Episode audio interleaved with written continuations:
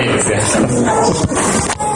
Bueno, sé que estuvieron viendo eh, estos días previos, los domingos anteriores, sobre Lucas. Estuvieron viendo el nacimiento de Jesús, ¿sí?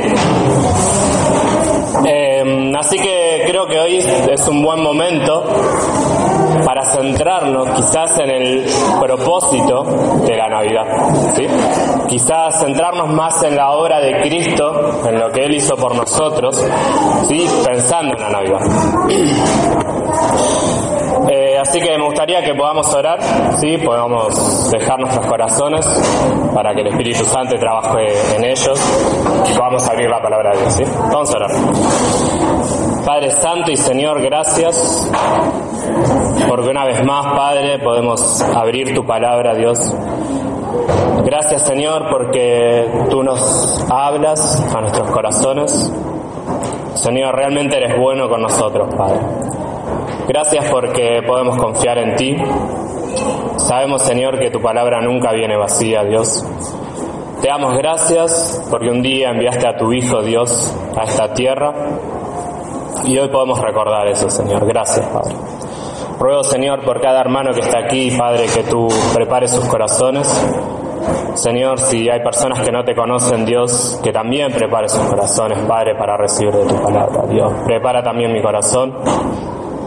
Señor, dame palabras justas, Señor, que reflejen tu Biblia. Señor, dame sabiduría para poder hablar, Padre. Quiero dejar este tiempo en tus manos, Dios, en Cristo Jesús. Amén. Bueno, ¿qué es realmente la Navidad? ¿Sí? ¿Alguna vez se pusieron a pensar en eso?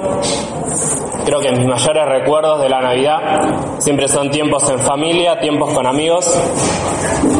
También cuando era chico, tiempos con la tele, mirando mi pobre angelito, ¿no? Canal 13, que es un clásico.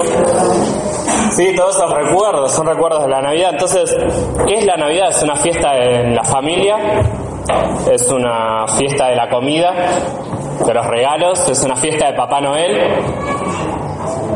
Bueno, yo creo que eso está bien, pero creo que eso está bien para el mundo. Nosotros somos cristianos, entonces la Navidad tiene que tener otro sentido para nosotros. ¿sí? Somos cristianos, alabamos a Dios y la Navidad tiene que ver con Dios. Entonces, me gustaría que, que podamos concentrarnos en eso. Creo que es un momento para recordar lo que verdaderamente debemos recordar en los tiempos de Navidad. Ahora yo creo que debemos empezar con una pregunta. Es muy importante. Es, ¿quién es Jesús para vos? Realmente, ¿quién es Jesús en tu vida? ¿Qué pensás de Jesús? ¿Qué, qué es la persona de Jesús para vos? Vamos a abrir la Biblia en Juan 10, 22. Ahora Jesús no es que tiene un problema de autoestima, Jesús no es que necesita que nosotros confirmemos quién es Él para que Él se sienta bien. Nada que ver. Nosotros necesitamos saber quién es Jesús. Entonces vamos a abrir la Biblia en Juan, capítulo 10, verso 22. Nos encontramos al Señor Jesús acá, haciendo una declaración a los líderes judíos una declaración de quién es Él. Vamos a leer hasta el 33, sí, yo les voy a ir leyendo y, quiero ir quizás explicando algunas cosas como para que podamos entender bien el texto. Pero dice así, celebrase en Jerusalén la fiesta de la dedicación. Ahora, la fiesta de la dedicación justamente se daba en, en, la fecha de diciembre, cerca del 25 de diciembre. No tenía nada que ver con la Navidad, ¿sí?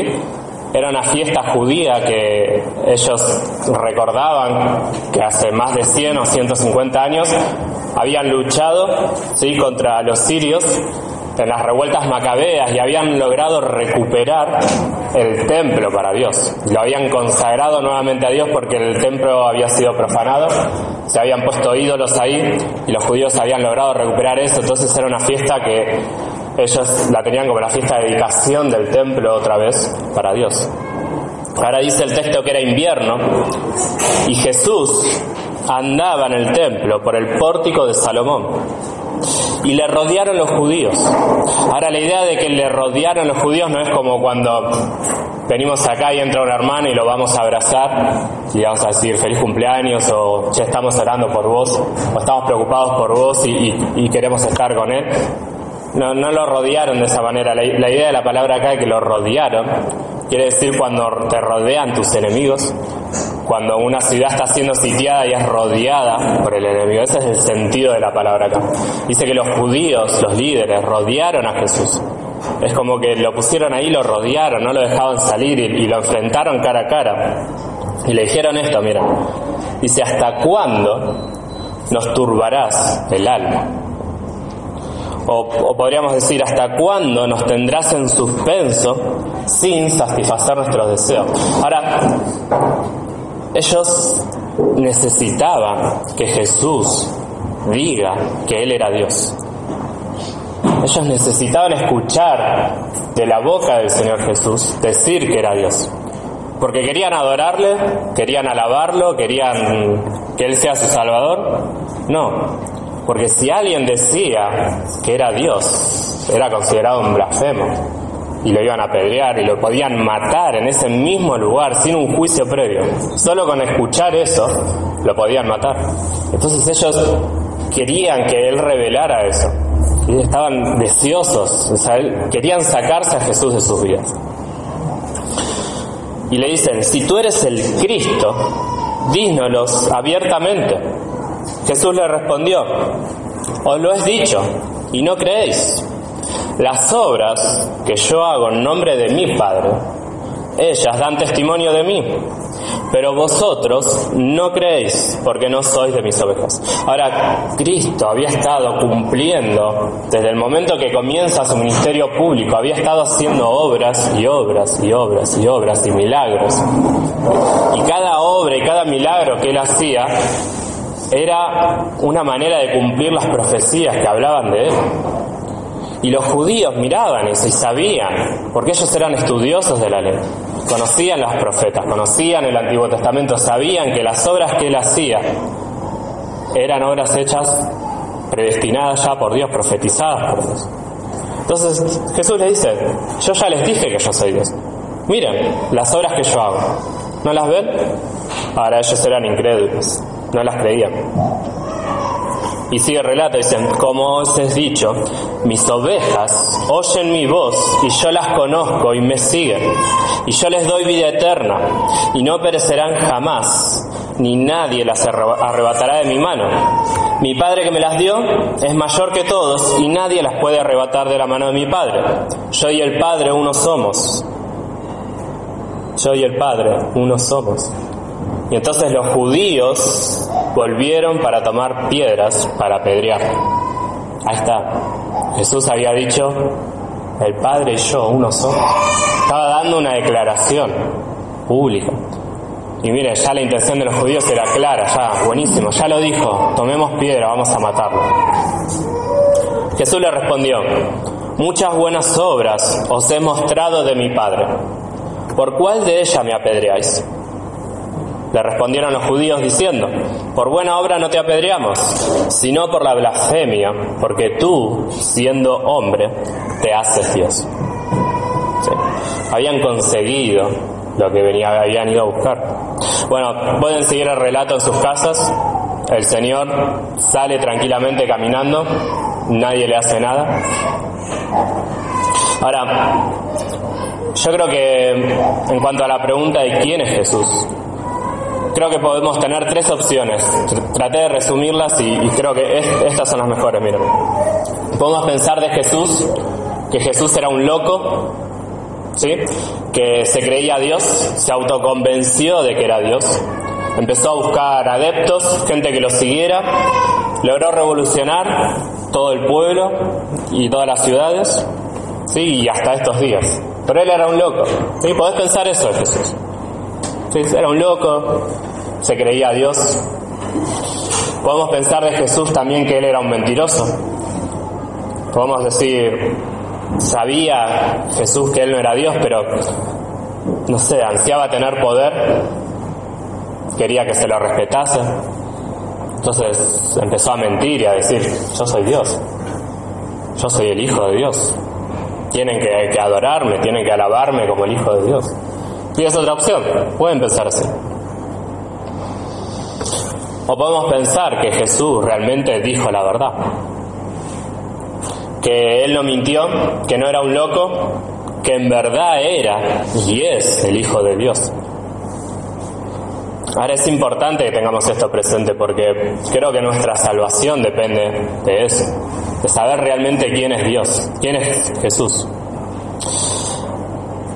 Quiero mm, quizás hacer un pequeño paréntesis. Si pensás realmente que Jesús era un loco o un mentiroso, o algunos piensan un revolucionario, un gran político, bueno, yo te animo a que leas la Biblia. Sí, creo que leyendo la Biblia no vas a, lograr entender cómo un loco o un, mentiroso sostuvo la vida que, que el Señor Jesús sostuvo.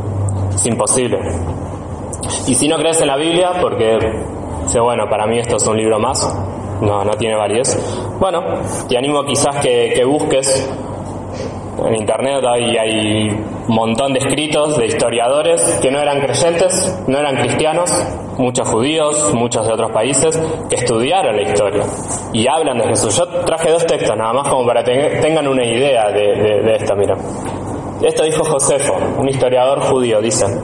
Por aquel tiempo, ¿sí? hablando de los tiempos de Jesús, existió un hombre sabio llamado Jesús, si es lícito llamarlo hombre, porque realizó grandes milagros y fue maestro de aquellos hombres que aceptan complacer la verdad.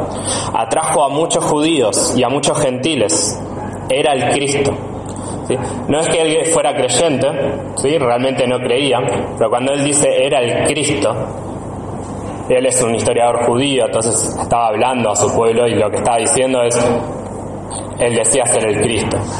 O, él era lo que nosotros entendemos como el Cristo, o, se hacía pasar por lo que era el Cristo, ¿no? Dice, delatado por los principales de los judíos, Pilato lo condenó a la crucifixión y aquellos que antes lo habían amado no dejaron de hacerlo, porque se les apareció al tercer día resucitado. Los profetas habían anunciado este y mil otros hechos maravillosos acerca de él. Desde entonces hasta la actualidad existe la agrupación de los cristianos. Sí, esto lo dijo en un libro que se llama Antigüedades Judías. Otro, otro historiador, llama Agapio, que es árabe, dijo esto, dice, en, estos, en este tiempo existió un hombre de nombre Jesús, su conducta era buena y era considerado virtuoso. Muchos judíos y gente de otras naciones se convirtieron en discípulos suyos. Los convertidos en sus discípulos no lo abandonaron. Relataron que se les había aparecido tres días después de su crucifixión y que estaba vivo. Según esto, fue quizás el Mesías, fue quizás de quien los profetas habían contado maravillas. Y estas personas habían visto o habían escuchado de primera mano lo que había pasado en los tiempos de Jesús y lo relataron. O sea que la historia confirma a Jesús y las cosas que él hizo. Entonces, si realmente no consideras a Jesús como Dios, bueno, te animo a que lo empieces a considerar porque la historia es verídica. Yo creo que en verdad Él es el Hijo de Dios. Es real en mi vida y me gustó cuando ella decía, lo siento a Dios, siento a Jesús en mi vida. Realmente Dios es real en mi vida. Tengo una relación con Dios. ¿sí? Sería imposible poder negar a Jesús en mi vida. No hay forma, no hay manera. Y es mi oración que si hay alguien acá que no conoce al Señor, que realmente hoy pueda conocer eso. Bueno, esto nos lleva a la segunda pregunta. ¿Para qué vino Jesús? ¿Qué necesidad tenía Dios de encarnarse y venir a la tierra? ¿Para qué? ¿Para qué dejar su comodidad, dejar su, su trono allí con, Dios? ¿Qué necesidad tenía de, de tener que venir a humillarse, haciéndose un hombre, a hacer, a sufrir. Ahora todo comienza en el Génesis. La historia del hombre comienza ahí. Dios creó al hombre y a la mujer, los creó perfectos. Esto es sin pecados. Dos personas perfectas que nunca habían pecado. Ahora estas personas podían relacionarse con Dios directamente porque no había pecado podían hablar con Dios, podían estar ahí con el Señor. Ellos habían sido creados así. Pero toman una mala decisión. Engañados por Satanás, ¿sí? Deciden pecar, deciden desobedecer directamente a Dios. ¿Sí? Y Dios los expulsa de su presencia. Y ahora desde ese momento el corazón del hombre ¿sí? Ha sido de continuo mal. Miren lo que dice Génesis 6.5. No, no lo busquen, yo, yo se los voy leyendo porque voy a citar varios versículos. Pero dice, miren lo que dice Dios, lo que Dios describe del hombre. Dice, y vio Jesús que la maldad de los hombres era mucha en la tierra y que todo designio de los pensamientos del corazón de ellos eran de continuo solamente el mal. Ese es el corazón del hombre de continuo, solamente el mal. Ahora, Dios dijo esto hace miles de años y es tan actual como en el momento que lo dijo. Nuestro corazón realmente está totalmente corrompido. No, no, no tenemos forma de, de agradar a Dios. No hay manera de que podamos agradar a Dios. A veces pensamos que somos buenos o que no somos tan malos, ¿no? Y bueno, yo realmente no soy tan malo. Si me comparo con un asesino, con un violador, no soy tan malo. Tengo algunas cosas por ahí, pero no pasa nada. Ahora, nuestra comparación no puede ser con los hombres. Nuestra comparación tiene que ser con Dios. Ahora, Dios dejó una ley. Dios estableció una ley para que el hombre quizás de alguna manera pudiera chequearse, ¿sí? para que nos demos cuenta cómo somos. Me gusta porque acá la tienen colgada ahí. Creo que, que es algo muy bueno porque la ves y, y, por lo menos a mí lo único que me produce eso es decir, wow, qué pecador que soy. Porque es imposible cumplir esa ley que está ahí. Vamos a poner ejemplos, miren. Todo esto está en Deuteronomio capítulo 5, en adelante, después, a partir del versículo 7 dice, no tendrás dioses ajenos delante de mí. No te harás escultura, ni imagen alguna, cosa que están arriba en los cielos, ni abajo en la tierra, ni en las aguas, debajo de la tierra. No te inclinarás a ellas, ni las servirás, porque yo soy Jehová tu Dios. Bueno, yo no tengo dioses, pero me acuerdo cuando era chico sí tenía dioses. Y sí iba a las misas y me arrodillaba delante de una virgen. Ya, ya fallé.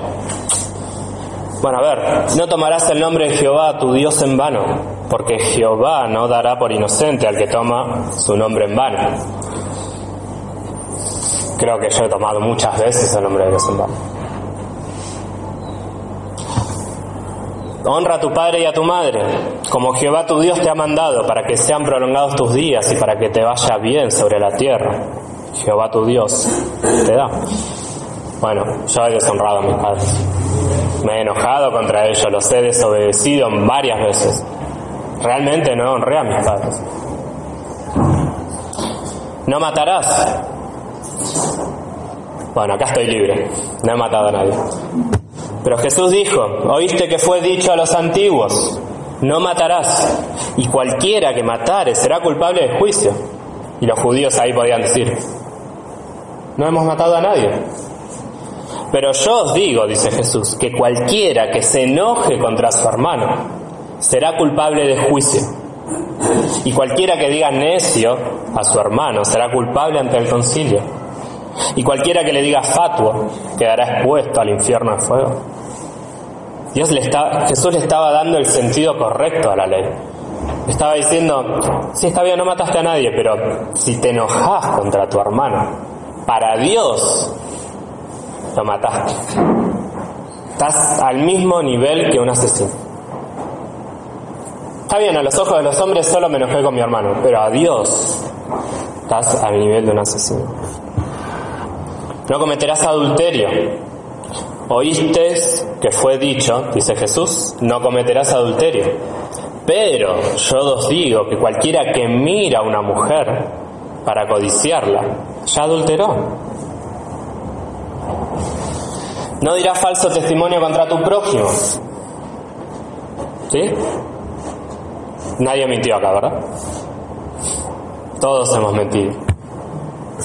No codiciarás la mujer de tu prójimo, ni desearás la casa de tu prójimo, ni su tierra, ni su siervo, ni su sierva, ni su buey, ni su asno, ni cosa alguna de tu prójimo. Lo que Dios le dio a otra persona, vos no tenés por qué codiciarlo. Quiero que todos hemos codiciado. Ahora, podemos hacer una pequeña lista, ¿no? De adjetivos para nosotros. A ver, idólatras, usamos el nombre de Dios en vano, deshonramos a nuestros padres, somos asesinos, adúlteros, ladrones, mentirosos, codiciosos. ¿Realmente pensamos que somos buenos? No hay forma, no hay manera. Bueno, che, no seas tan exagerado.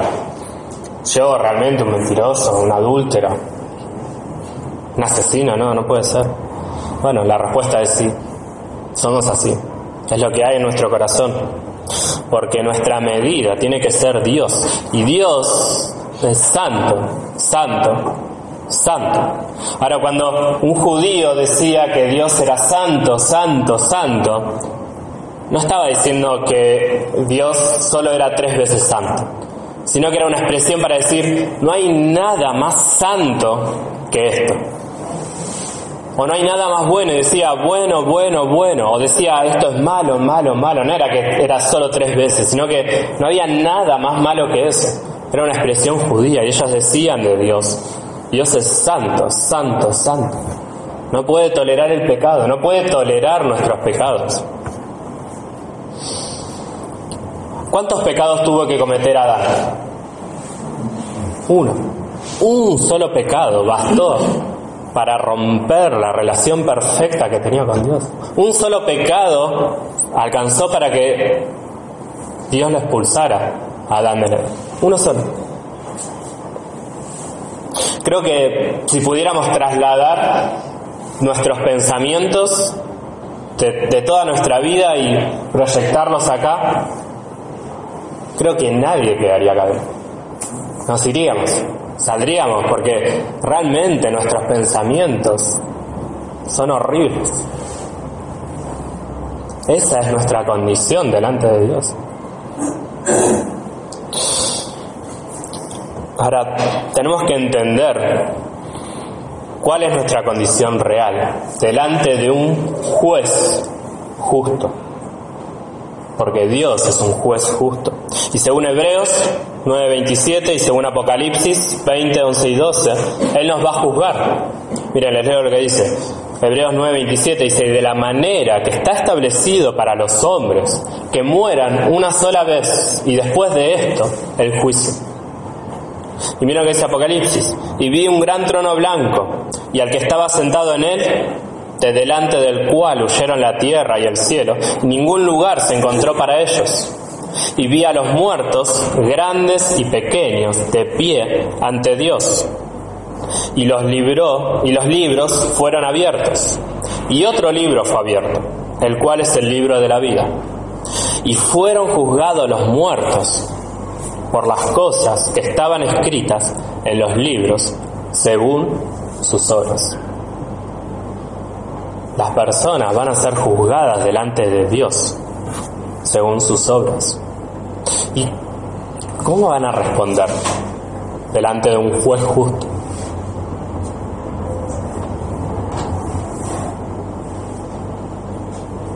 ¿Cómo te paras delante de un juez justo y pones tu defensa, decir, bueno, yo creo que nos quedaríamos en silencio, no habría manera de pronunciar ni una sola palabra delante de Dios. Ahora muchas personas empiezan a tener conciencia de su pecado, se empiezan a dar cuenta que, bueno, que realmente no soy bueno, algo estoy haciendo mal. Y quizás empiezan a tener cargos de conciencia. Sí, no, no estoy bien, no me siento bien, no tengo paz en mi corazón, no, yo sé que hay algo que está mal en mí.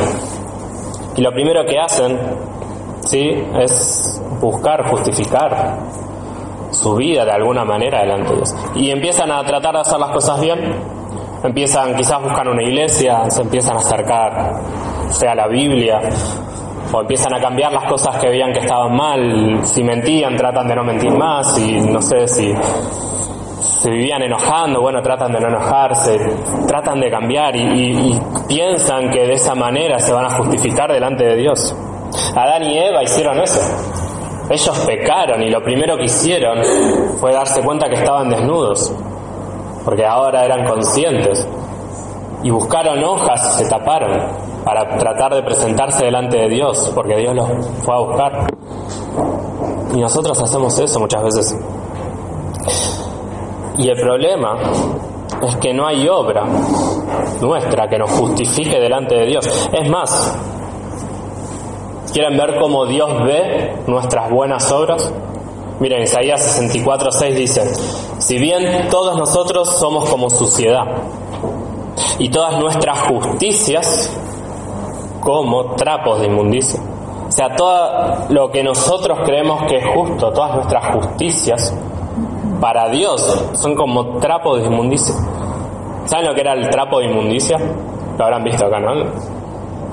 Bueno, el, trapo de inmundicia era un trapo limpio que se envolvía muchas veces en los cuerpos de las personas que tenían lepra. Las personas que tenían lepra se les pudría la piel, se les salía pus, sangre, entonces se les envolvía con trapos limpios y el trapo limpio duraba muy poco. Después eso se sacaba y ese trapo lleno de pus, sangre, se quemaba. Ahora Dios dice, tus obras con las que querés justificarte delante de mí son como estos trapos, no lo tolero. Ahora, perdónanos si hasta acá pinto un panorama bastante negro. Sé que es una fiesta de Navidad, pero es necesario que veamos realmente el pecado como es. ¿Sí? Porque por causa del pecado tenemos una Navidad. ¿Cómo va a tomar o cómo se va a hacer un tratamiento una persona que se está muriendo si no sabe que se está muriendo? Si una persona no es consciente que se está muriendo, vos le decís, tenés que ir al doctor y hacer tal proceso, ¿para qué? No, te estás muriendo, no, no, yo estoy bien. Bueno, si una persona se está ahogando y está tragando agua y le tirás un salvavidas, y, pero no sabe que se está muriendo, no sabe que se está ahogando, ¿para qué va a querer el salvavidas? Bueno, a veces es así con nuestra vida. Si nosotros no nos damos cuenta que estamos mal delante de Dios, no vamos a querer un Salvador en nuestra vida.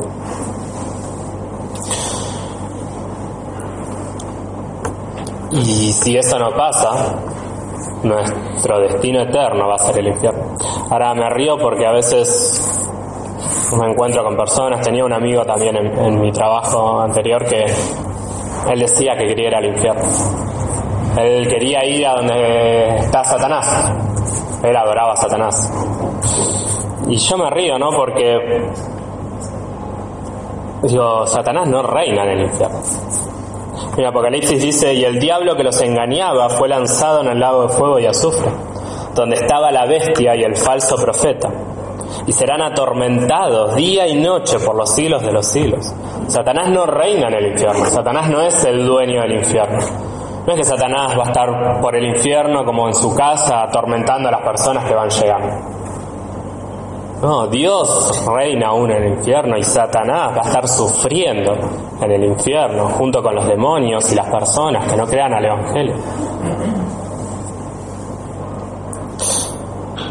Bueno, ya sé que estamos mal ante Dios, ¿sí? Creo que, espero que haya quedado claro ese punto. Estamos mal ante Dios. Pero Dios es bueno. Sí, Dios es bueno. Pero Dios es amoroso. Sí, Dios es amoroso. Él nos va a perdonar, Él nos tiene que perdonar. No, Él no nos tiene que perdonar. Si Dios es amoroso, y lo es, pero Dios también es justo, ¿sí? Y Dios no puede perdonar. No sería justo que Dios te perdone. No sería justo. Te voy a poner un ejemplo, porque parece que digo una herejía, ¿no? Pero si una persona entra a tu casa y mata a un miembro de tu familia, vos lo agarrás, este es el asesino, lo acá está. y lo llevas a la policía, la policía lo, agarra y lo lleva a un juez y el juez ve las pruebas y dice, ah, ok, es el, es el, asesino, es este, sí. Bueno, te voy a condenar, pero yo soy un juez amoroso y misericordioso. Ve libre, anda. Soy, soy un juez de amor. Puedes salir. Estás libre. ¿Sería justo? No, no sería justo. No sería justo. Bueno, de igual manera, Dios no puede perdonar nuestros pecados. Porque si lo hiciera, sería injusto. Y Dios no es injusto, Dios es justo. Entonces se necesita algo, alguien que satisfaga la justicia de Dios, alguien que cumpla la ley de Dios, alguien que satisfaga la justicia de Dios, para que Dios entonces sí pueda perdonarnos. Y ahí es donde comienza la Navidad. Ahí es donde realmente empieza la Navidad. Para satisfacer la justicia de Dios, Dios necesita un cordero sin manchas. Una persona que jamás hubiera pecado. Una persona que haya cumplido la ley. Ahora, ¿hay alguien que nunca haya pecado? No, todos pecamos. Ninguno de nosotros podríamos de alguna manera ser ese Salvador. No hay forma, no hay manera. Entonces Dios, sin dejar de ser justo y sin dejar de ser amoroso, nos da la única opción posible.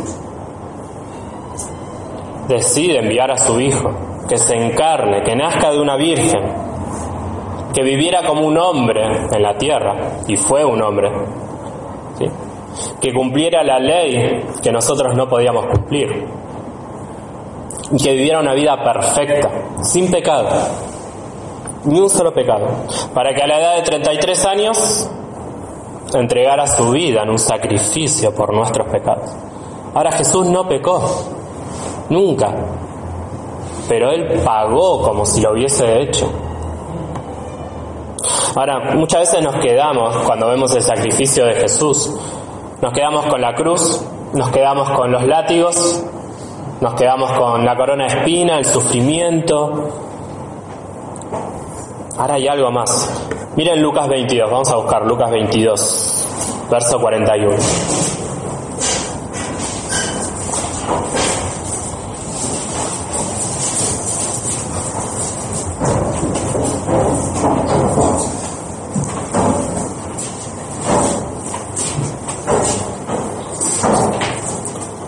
Dice así, y él se apartó de ellos a distancia de como un tiro de piedra y puesto de rodillas oró. Esto sucedió después de haber cenado con sus discípulos, se fue al monte solo a muy pocas horas de ser entregado para que lo condenaran. Él se va y, y, se va con sus tres discípulos amados y los deja ahí, les piden que ore y él se va como a un tiro de piedra un poco más allá solo a orar al monte. Y dice, Padre, si quieres, pasa de mí esta copa, pero no se haga mi voluntad, sino la tuya. Y se le apareció un ángel del cielo para fortalecer.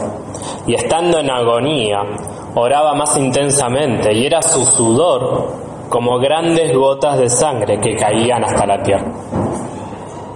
Ahora, qué increíble, ¿no?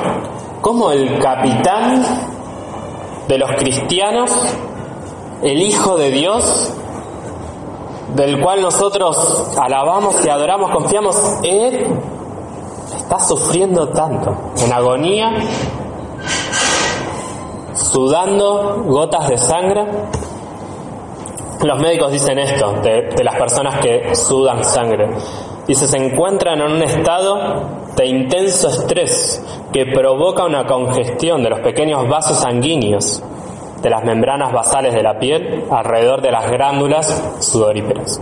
O sea, se rompen las glándulas, eh, no, las glándulas, se, rompen los vasos y se mezcla la sangre con el sudor y, sale sangre mezclado con sudor.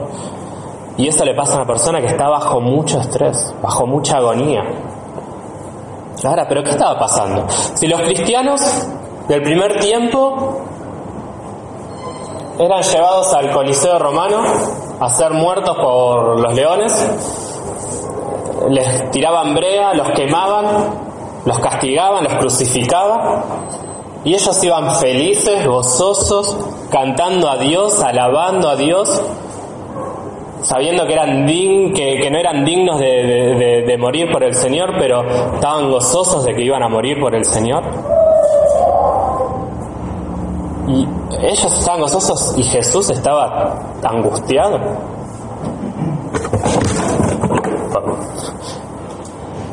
Ahora, ¿por qué? Jesús no tenía miedo a los clavos.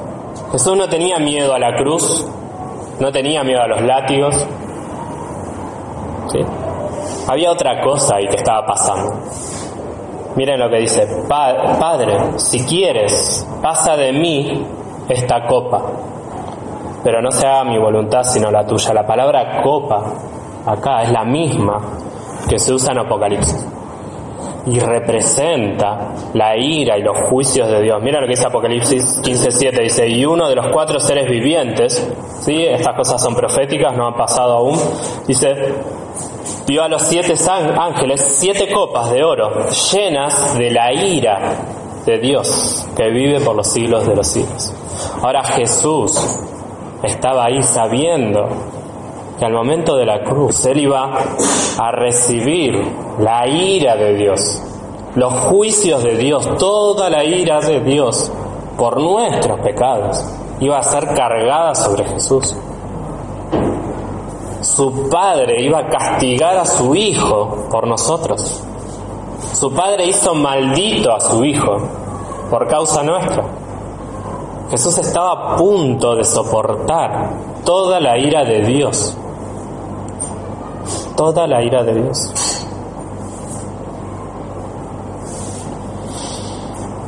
Ahora, ¿qué festejamos entonces en la Navidad? ¿Sí? Que Dios fue fiel a enviarnos un Salvador para nuestras almas, que es justo, que nos condena pero que es amoroso y no solo nos condena a ir al infierno, sino que porque nos ama, Él paga el precio por nuestros pecados. De esa manera, Él sigue siendo justo, porque alguien pagó el precio que había que pagar por haber roto la ley. Ese fue el Señor Jesús. Festejamos que el Señor Jesús nació. Y miren el Salvador que tenemos. Miren, ¿eh? Sabiendo lo que significaba para él tomar la copa de la ira de Dios. Miren lo que pasa justo en el huerto. Después de orar, en Juan 18:11 dice, mete tu espada en la vaina, le dice Jesús a Pedro, porque Pedro ve a la multitud que venía a buscar a Jesús para llevarlo a la, a la crucifixión. Entonces Pedro saca su espada, intenta defender al Señor. Y dice Jesús, la copa que el Padre me ha dado, ¿no la he de beber? Miren el Salvador que tenemos, sabía lo que estaba por pasar, pero él dice, la copa que Dios me dio, ¿no la he de beber? La ira y el juicio de Dios por causa de ustedes, ¿no la voy a soportar? Sí, la voy a soportar. Y entrega su vida para ir a la cruz. Si estás acá esta mañana y nunca habías escuchado estas verdades, déjame decirte que Dios te manda dos cosas de los hombres. La primera, que te arrepientas de tus pecados. ¿Qué es arrepentirse? Bueno, arrepentirse quiere decir cambiar la mente. Que las cosas que son pecado, que vos considerabas agradables en tu vida, las dejes de hacer porque sabes que esas cosas ofenden a Dios. Ese es arrepentimiento. No es llorar, no es ponerte triste por las cosas que hiciste, sino que es darte cuenta que el pecado ofende totalmente a Dios a tal punto que Él tuvo que entregar la vida de su Hijo para poder cubrir nuestros pecados. Entonces arrepentirse tiene que ver con eso, con dejar las cosas que sabemos que ofenden a Dios. Eso es arrepentirte. Y ahora, y viendo tu condición delante de un Dios santo, Tenés que confiar en Jesús como tu único Salvador.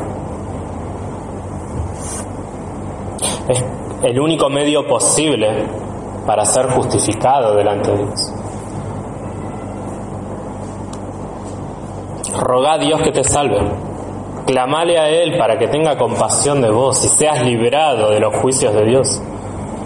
Por las personas que no aceptan el Evangelio que no crean en Él. Un día van a enfrentar el juicio de Dios. Un día van a ser juzgados. Y ese juicio va a ser justo. Porque Dios va a tomar tus obras, te las va a presentar.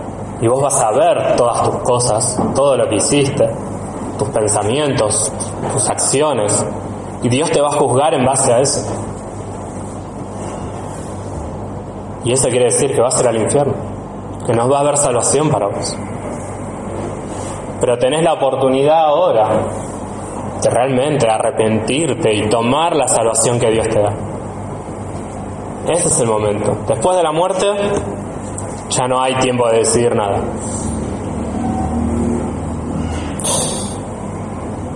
Si tenés dudas, si, te quedas pensando y realmente no, no sabes cómo seguir, bueno, te animo a que hables conmigo después de la reunión o con alguno de los hermanos acá.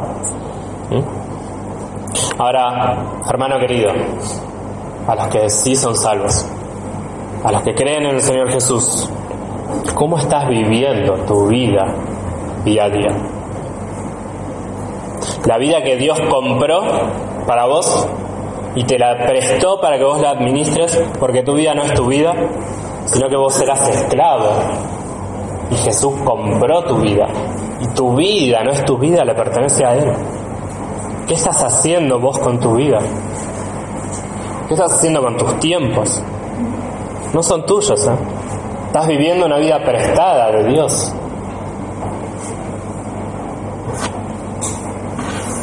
A la luz de lo que vimos, podemos seguir dándole lugar a nuestra vida, no sé, al enojo, a la mentira, al orgullo, Podés poner en esa lista el pecado que vos quieras. Cada uno sabe con lo que lucha, cada uno sabe sus flaquezas, sabe sus pecados, sabe en lo que cae constantemente. Ahora, contemplando la cruz, contemplando todo lo que significó, ¿podemos realmente seguir permitiendo en nuestra vida estas cosas?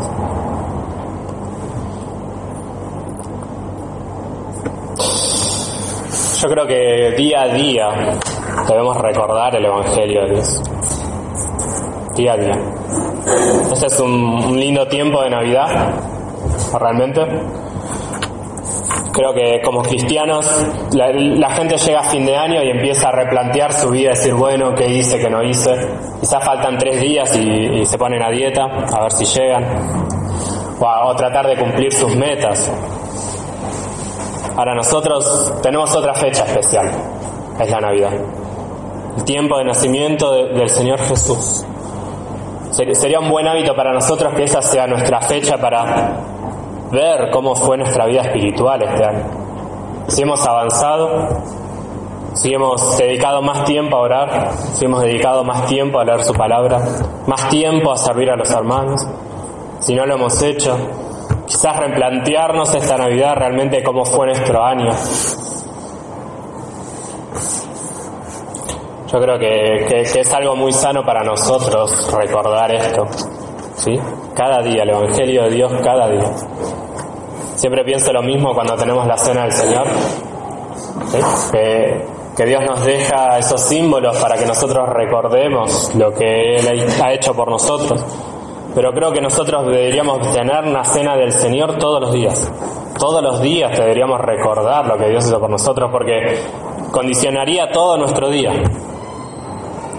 Pensando en esto cada mañana, no, no podés ser indiferente, no podés vivir tu vida normal considerando el Evangelio de Dios cada día. Así que yo los animo, ¿sí? Eh, es una fiesta, no se confundan, sé que hay un clima medio... Pero bueno, para entender la Navidad tenemos que entender quiénes somos nosotros y quién es Oramos,